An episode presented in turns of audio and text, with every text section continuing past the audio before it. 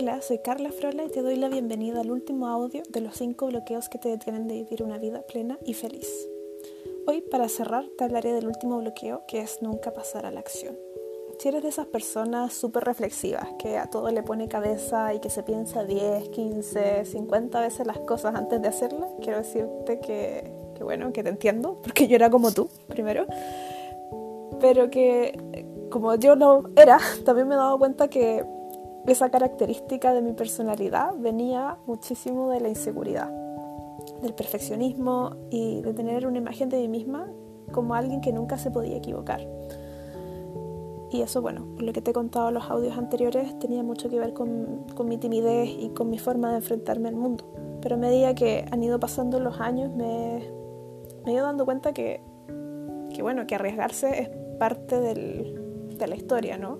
Y que si bien que si no te arriesgas nunca te equivocas, también si no te arriesgas te quedas donde estás. Y si estás en un lugar que no te gusta, que no te hace feliz, que no te hace sentir cómodo, te quedas prisionero de, de esa incapacidad de salir de ahí. Entonces, bueno, con esto no quiero decir que tienes que pasar al otro lado por completo y dedicarte a la acción irreflexiva sin mirar las consecuencias para ti y para otro. O sea, no, eso no es lo que estoy diciendo yo creo que hay, características muy buenas de ser una persona que piensa las cosas, de ser estratégico, de, ser reflexivo. El tema es el nunca, ¿no? O sea, cuando nunca pasas a la acción y siempre te quedas en la reflexión, al final te terminas bloqueando. Y hay un punto intermedio, o sea, hay un punto intermedio entre, entre las dos cosas. Y si vas trabajando los bloqueos anteriores, o sea, si vas revisando tus creencias y vas superando tus miedos, te vas a dar cuenta que naturalmente te van a dar ganas de pasar a la acción y de ir probando cosas. Y ahí está la clave para mí, en probar. Porque hay un mundo de diferencia entre aquellos que se atreven y actúan, sometiendo sus ideas a la realidad y adaptándolas, y aquellos que se quedan pensando en mil escenarios pero nunca pasan a la acción. Porque los primeros terminan viviendo la vida que deseaban, de tanto probarla, terminan ajustándola y terminan realmente donde querían, y los otros muchas veces se quedan preguntando si eso es posible, ¿no? Y se quedan siempre en, la duda y en, el no hacer. Por eso te quiero invitar a, a que pases a la acción en alguna área que quieras ver cambio.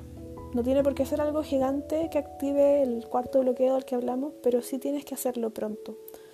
Porque esa es la única manera de superar este quinto bloqueo y de ir viendo y ir trabajando los otros bloqueos que también van a ir sucediendo, ¿no? O sea, cuando uno empieza a actuar y detecta un área en la que quiere trabajar, eh, te empiezas a poner en movimiento y las cosas empiezan a poner en movimiento y empiezas a tener que tomar decisiones. Así que con esto me despido. Recuerda realizar la última guía y espero que este viaje, revisando los cinco bloqueos que nos detienen de vivir una vida plena y feliz, te haya dejado con nuevas ideas para probar y cosas que trabajar. Y no dudes en contactarme si crees que te puedo ayudar, porque feliz lo voy a hacer. Un abrazo.